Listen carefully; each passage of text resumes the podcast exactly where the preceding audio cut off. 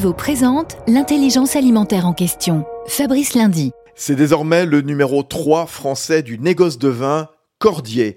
La filiale vin de InVivo veut maintenant accélérer à l'international. Philippe Levaux, vous en êtes le directeur général.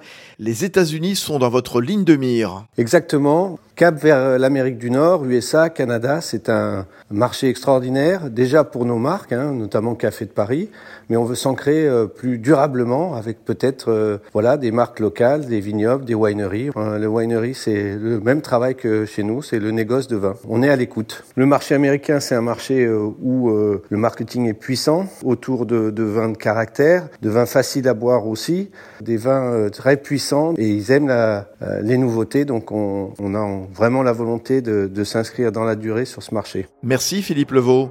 Union nationale des coopératives agricoles françaises, InVivo s'engage pour la transition agricole et alimentaire vers un agrosystème résilient.